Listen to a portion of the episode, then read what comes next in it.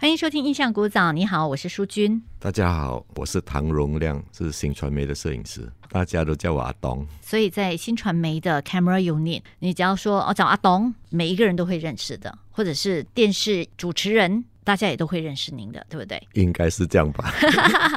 在这一行哦，三十多年了，确切来说是三十三年，对不对？对，在新加坡这个电视台三十三年，要退休了。对，已经六十二了，年纪不小了。所以即将要退休的这个时候做这一段访问，我觉得特别有意义，哎，像是在回顾你的人生，也像是在为自己的这一段摄影师的生涯做一个小总结。所以您的这个故事啊，有跟朋友分享过吗？其实都是放在心里，其实这都是我所经历过的一切苦与乐。当然，你从中别人可能看到你，哇，你好像很风光，嗯啊，哇，你薪水很高，但是。从来就没有人会发现说你背后的辛酸，你所付出的。对，因为啊，你的这个风光史啊，要来耗练一下哈，要来讲一讲。曾经连续两年拿过两次的亚洲最佳摄影冠军，还有一次在美国纽约的国际参赛作品得过最佳摄影冠军。二零零二年和二零零三年连续两年。哎，对，因为那个时候我在 China U 的时候有拍了一个 trailer，呃，拍了两个其实。呃，两个送过去参赛的时候都得得了冠军。它是一个新闻的 trailer 来的，而且呢，曾经也拍过这个数十部的电视剧。当中这些年来哦，曾经到过中国、韩国、香港、台湾等地方拍戏，对吧？对，还记得还有哪一些吗？哇，还有很很多个国家。嗯，其实也不只是说在戏剧组这三十多年，我还在。其实我在综艺组比在戏剧组还要来的长久。在戏剧组，我去过更多国家。是，其实世界五大洲我都去过。而且我记得你好像拍蛮多的古装剧的，《鹤啸九天》啊，《真命小和尚》啊，《神雕侠侣》啊。对对对，你看我有做功课。你一讲到《神雕侠侣》，我又想到我痛苦的日子。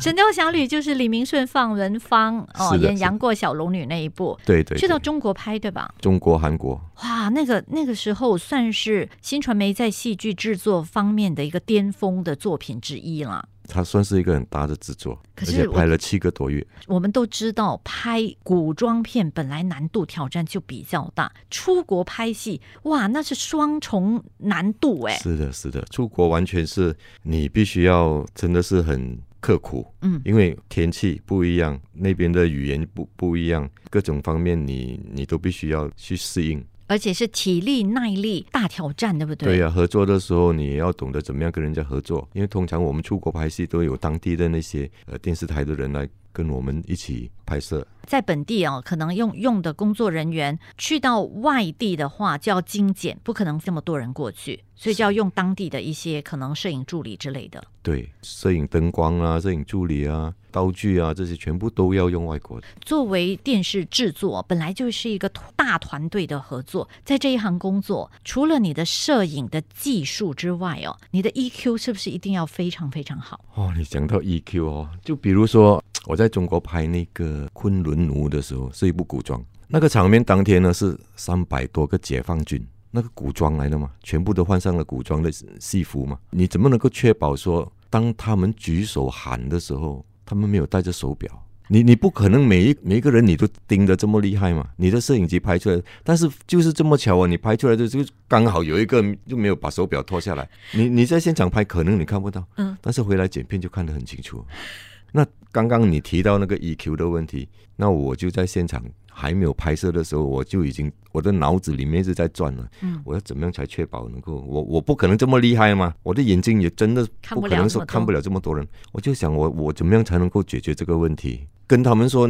没有用的，他们不听你的。嗯，因为他们是解放军嘛。可是军人很讲纪律的啊。如果让他的这个兵头啊，所谓的他们的 supervisor 去讲说，大家注注意把手表脱下来。所以呢，我就去找他的那个阿头啊，我说：“哎，大哥，你帮我跟你们人讲，我看到他们有戴手表，戴手表，其实是还没有看到的。嗯，麻烦你跟他们讲说，叫他们全部拿下来。他一句话就胜过我，你懂吗？肯定。所以只能够用 EQ 来解决这些问题，因为你不能够。确保说他们肯定是把手表啊，那个长袖的衣服全部给拉好，换好衣服，没有吗？三百多个人，你怎么可能去每个去看？对啊，有时候我们看那个连续剧古装的哦，就有一些漏网镜头，就会发现那个古装片骗那个演员呢，把手机放在口袋，结果露出来看见，了。对呀，还有一些你跟他说换了西服，然后他里面还穿穿着那些时装的衣服，要么就有一个 plastic bag 在那边。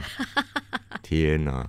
或者是不小心拍到他的这个运动鞋的那个名牌牌子。对，都是很压力的这些，因为你不可能你的眼睛这么厉害，能够全部你都盯得这么紧。不过这已经是你在这一行很多年以后累积下来的经验。对对对，说回最初的痛苦的三年好了，那三年真的是很痛苦。刚来的时候，其实我就觉得说，我我会不会后悔啊？因为我进来了之后，我才发现是原来不是我想象的那回事。拍摄不是你所想象的哪一部机器这样拍，你认为画面好那就是好。因为我在冰城拍的时候，我所得到的经验就是，因为是我自己掌握，我要怎么拍我就怎么拍。嗯，现在你来到这里不是，是人家告诉你我要什么镜头，我要怎怎么样的感觉，嗯，你要做出来。这里完全是讲技术的，你的技术没有，你就是就等于零蛋。所以之前的节目当中，你也提到说，这个灯光啊、摄像机摆放的位置啊，这些要考量的因素真的很多，还没有讲到那个什么远镜头。而且我知道拍戏剧哦，哇，一场戏可能要拍三次哦，这个是什么大特写啊、这个是远景，这个是中景，哇，一直要换镜头哦。是的，因为你必须要懂得镜头的运用，然后你机器前后高低都有它的意思，有它的原因。而且你不是说只是为了你的经、你的画面，你的画面是当中还有灯光的，还有收音，这些都是团体的，都是 teamwork，、不能够说只是你的画面好，那你就是好。如果你的画面出来灯光不好，声音收得不好，那等于是废的。所以为什么这个是 teamwork？大家都必须要为了这个画面而去工作。我可以想象你上一段节目当中说的那种无助跟无力感呢，因为你说我摆在这里，然后被香港导演说你懂不懂的、啊？不，你摆在这边我怎么开工？可是问题就是你不懂哎，那怎么办？真的没有人教啊，没有人会跟你说，我跟你讲以后哦，这样的戏你要怎么摆？哇，这样很惨哎。不是的，因为你去到每一个场景都有呃那些灯光的死位，你就不能偏偏就摆在那个位置。你摆在那个位置的话，那个灯光下不了那盏灯，它怎么跟你连？它要连回那个气氛嘛。比如说那场戏，它是要要一些比较紧凑的那种气氛的，就是比如说啊、呃枪杀啊这些东西，那完全是靠那个灯光来制造这个气氛。那你一来你就摆在那个位置，只能够在那个地方下灯的，那不是完蛋了？他不生气吗？嗯，那个灯光是肯定生气的吗？那就证明说你是那么的无知，你那你完全对这方面你都没没有一不认识，嗯，不懂，那那是很惨的一件事，完全是 zero 零。都没有给你一个什么三个月哈、在旁边先学看了什没有啊，因为你进来你就是摄影师吗？你不是来学习的哇啊，所以我就面对这样的问题了。因为你你不在这一行，你完全不懂啊，不是那么回事。你以前自己拍多好多好都没有用，那是你掌握的。现在是人家要求的不一样，导播要求你，我要这样的镜头，我要这样的气氛。嗯，那那那怎么学呀？有没有一个比较 比较好心的导演那没？办法了会，那教你同事之间，当然每一次我们拍完了之后，都回公司的时候都有看片的嘛。导播有时候也会来做，跟摄影师坐在一起讨论今天的画面怎么样，每个镜头重新看一次，看看有没有什么问题。这些当别人在看的时候，我们也可以看的吗？嗯，从中他们的谈话当中，你就多多少少你就会认识了一点。其他的摄影师呢，有没有说请教他们还是什么这样子？当然是有啦，但是要不要教你是人一回事嘛。而且我觉得有时候哈，会不会呃男士比较难开口？啊，当然，当然，而且他要不要教你是一回事嘞。嗯因为大家都在同一个部门，大家都竞争，我为什么要教你？嗯我凭什么要教你？嗯你懂吗？没办法咯，大家就嗯，我就从看电视上看，然后多问多注意，那你就懂，自己慢慢学。慢慢学了。所以应该也听过很多的冷言冷语。这个太多了，因为你的你的不行嘛，那你没办法。可是今天我看你哦，容光焕发，样子非常的这个结实，都是从前吃过的苦熬出来的补，对吧？对呀、对呀、经太多大风大浪了，所以现在会比较对我来讲会比较容易一点，嗯因为再大的风浪我都经过了，嗯。所以接下来再有什么特别的东西，对我来讲已经不是那么的辛苦。所以在这一行前面三年是最辛苦的，大概要到哪一年才真的掌握了摄影的窍门？大概到六第六第七年的时候吧，才慢慢的上轨道。所以那个时候，呃，你之前也有讲过，差一点就想走了。是不是有某一件事情给你很大很大的打击，或者是什么人跟你讲了非常非常难听的话，你真的觉得哇、这口气我咽不下了，我我我我走吧，有吗？呃，心里面是有一句话常常提醒自己，才导致我可以延续这么多年。嗯那句话就是什么呢？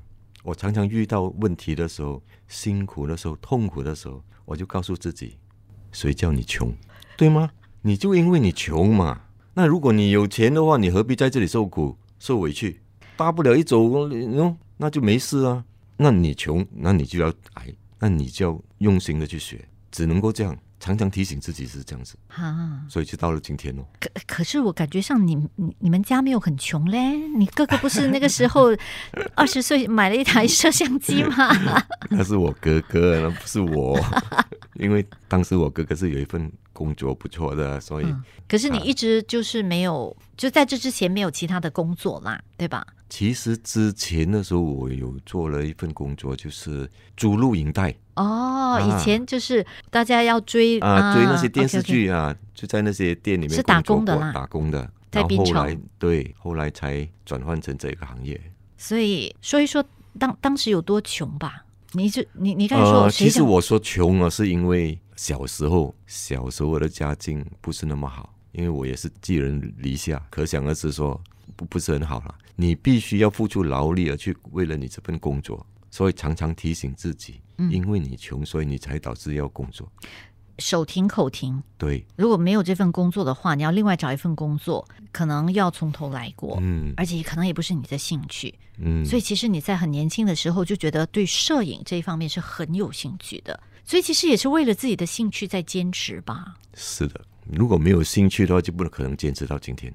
对，除了因为要赚钱养活自己，我觉得兴趣也非常非常的重要。所以当你发现说你掌握了这个摄影技巧，你拍出来的画面这么好看的时候，那种满足感应该是很大的。当你有满足感的时候哦，你就遇到另外一个问题了。比如说什么呢？当你学会了这些东西了之后，你面对的是另外一层问题，就是那些导播的不懂哦，啊，来了 问题。你懂了啊，是他们不懂了。对，他们不懂吗？他们就要你这样，又要你那样。嗯但是你知道说这样子做是不对的，嗯，那你跟他的那种沟通处处事嗯的那种关系就显得很不容易哦。是你知道怎么做才是对的，嗯，但是他却告诉你说我要这样，结果拍出来。当有这样的情况出现的时候，好像一部剧哦，导播或者是那个导演算是嘖一把手啦，最最高领导对吧？嗯大家都要听他的，当当然，因为是他负责的嘛。对。所以当他提出来说啊，懂啊，等一下好，你从这边拍哦。可是你知道，以你的经验哦，效果不会好，你会选择解释讲解，但是他坚持的话，你还是会拍给他啦。这个当然，因为嗯你、我至少我已经解释了给他听嘛，但是他坚持要的话，我还是给他的，没嗯办法，最后负责是他，不是你。但是如果效果真的出来不好的话，他会听你的意见，再重拍那一场你你建议的另外一个角度吗？其实没有什么机会啊，因为把这问题哪里可能让你再重拍，对吗？不过我相信有一些导演可能也会听啦。如果说在你第二十年的时候，大家知道你是一个资深的摄影师之后，他们应该会听吧？他们当然，他们听，我也必须要让他们清楚到底为什么要在这里。如果他们坚持的话，那没办没办法，他听得进去那是最好。因为我这样子做，是因为我要让你的东西好更好，而不是你离开了这个轨道，然后听你的就出问题了。因为我知道这个之后后面会发生什么事情。是，我机器摆这里，或者我这样子拍，我等一下我就知道我会面对什么问题，嗯而是你没有预测到。这都是经验的累积耶。对，没有前面的那十年，就没有后面的那二十年。嗯，这个行业不容易做，尤其是那个年代哦，九零年代，当一切的器材不是那么先进的时候，我相信在两千年以后的拍摄跟两千年以前的拍摄，有没有一个分水岭哦？有没有哪一哪一个年代是哦，忽忽然间是改变了摄影的作业方式？呃，我不能够说呃，确切的年份啦，我不能够说是全部人都是这样的想法，嗯，我只能够说我在你自己，新传媒嗯这这间电视台那个是有改变的。两千年之后，因为现在器材的先进，灯光的那种 LED 出来啊，嗯这些东西，打灯方面就没有这样吃力，而且很多时候古装已经没有没有再再继续下去了。是所以时装的话，当然是没有像古装那么辛苦，日晒雨淋熬夜，嗯。所以是是有改变哦。所以当时哦，我觉得你的故事真的也非常励志哦。对于很多的任何一个行业，新人都是辛苦的，万事起头难嘛。当你刚刚开始做摄影师的时候，一你没有经验，二你没有那个相关的基础的知识，所以前面几年面对的还有哪一些问题呢？现在很多人说啊，现在年轻人不懂得吃苦，来说一说你当年吃过的苦有多苦。当年其实真的是只能够说自己很无知啊，嗯。因为你没有受过正确的学习，嗯，所以你只能够靠你你到了之后，才慢慢的边做边学习。是，就像之前提到的，呃，拍完以后导演会开会、会检讨、看片这样子，你慢慢学嘛。对，嗯。那那现在的面对的问题又不一样，嗯嗯。现在的面对问题是一些在我我的能力底下也是很难解决的，比如说我在最近这几年，我在国防部拍那个《Kamo Gaki》，也是一个综艺的节目来的，英文的，英文的，英文组的。他们晚上在实枪实弹演习，那那个地方他不让你打灯，你一打灯，你就会影响到他们的视觉。那那怎样拍呢？你明白吗？啊，像我现在遇到的问题就是这样，嗯一些我很难去在我的知识范围里面，我从来都都没有遇过的。我甚至打电话给一些呃外国的一些摄影师啊，这些，嗯哎、你做了这么久，有没有试过这样的问题？说嗯，他说不可能嘛，人家给你钱，为什么不让你打灯？你懂吗？但实在的就是不可以打灯，可是不可以打灯，怎么拍得出来呢？所以咯，我就是面对这样的问题咯。真的，我就是面对这样的问题，所以变成我自己要去解决这个问题。那后来在网上 search 了之后，在无意中，我想象，我我我我想到的就是一些家里的那些 CCTV 啊，为什么他们晚上他他能都能够拍？嗯什么原因？从那边我才认识到一些红外线的灯的东西，我才能解决这些问题。就是用那种红外线的灯的拍摄手法。对，因为那个红外线的灯打出来哈、肉眼是看不到是灯光，只有摄影机才能够 capture 得到。但是我们在画面上看也是红红的吗？不会，完全不会，只是黑白啦。因为现在很多摄影机你在晚上都可以拍，嗯没有问题，在十二尺内你都能够拍得到画面。十二尺以外，嗯你没有这个灯的话，它就不可能 capture 得到。问题是人家开枪的时候对着那个靶一百米的，你必须要有这个距离，你要拍出来嘛。你拍不出这个东西，那就等于废嘛。所以这个这个也要你你自己想办法解决。对呀、如果解决不了，根本不能拍呀。那你就等死喽。所以这这些就是问题。现在的问题是，是我从来没遇过的。所以啊其实这一行也是一直在不断的在学习，有不断的有一些不同的新的挑战。对，慢慢就会你会越来越多新的问题会出现。所以以九零年代拍戏器材没有那么先进的时候，也比较笨重，是不是？那些器材、那些那些摄影机都很大、很很重，所以那个时候扛摄影机很辛苦吧？其实差别不太大，因为现在是出了一些新的那种那种 SLR 的 camera，就是单好像向相机这样，对相机这样的。现还有在 GoPro 的小都不得了那啊，种。因为现在出了这种奇奇怪怪的，然后很多人都转向用这种比较轻便。啊又轻便，然后又比较省，因为没有这样贵嘛，所以很多人都转向这个方面。但是如果你是要求 quality 的话，当然你不比大机好了，但是大机就给你很多不方便限制啦。呀，限制。所以你自己本身呢，这么多年来还是喜欢这个比较旧款的大的摄影机嘛？各有各的好处啊，那是在 depends 你你要拍些什么。如果要跑动的，当然用越小越好了。对，比如说你拍综艺节目，嗯，要跑、啊，一整天哇，就拿着机器跟着跑，那你就必须要拿小的嘛，轻便。是那你拍戏剧，你要求画面的，那当然是大的比较好了。是。